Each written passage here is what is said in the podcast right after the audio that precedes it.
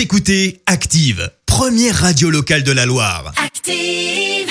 Active, l'actu People.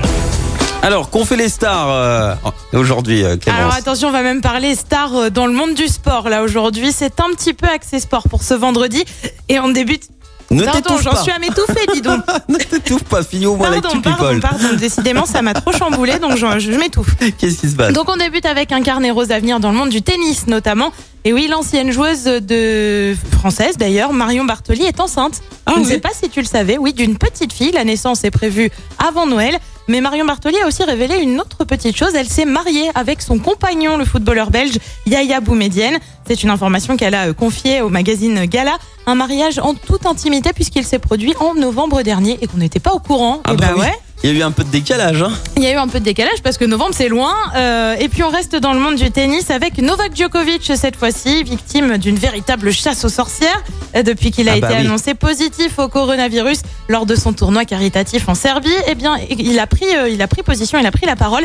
Il a notamment dénoncé dans un journal serbe les nombreuses critiques à son sujet, indiquant qu'il fallait que quelqu'un porte le chapeau. Une personnalité de taille doit être le principal fautif. Bref, il n'est pas vraiment content notre Novak. Ouais, mais Et- après, il peut ne pas être content, mais en même temps, hein, quand t'organises un tournoi de tennis sans geste barrière, sans distanciation, sans rien, Ça enfin, il fallait s'y attendre. hein. on est En d'accord, plein mais Covid, enfin, voilà quoi.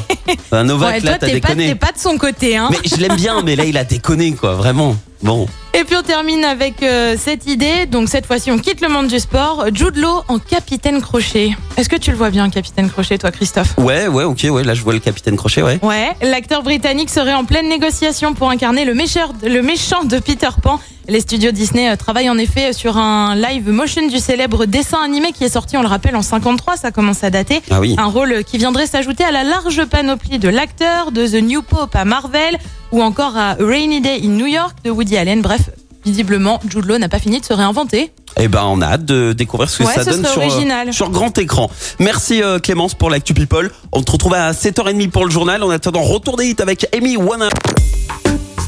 Écoutez Active en HD sur votre smartphone, dans la Loire, la Haute-Loire et partout en France, sur activeradio.com.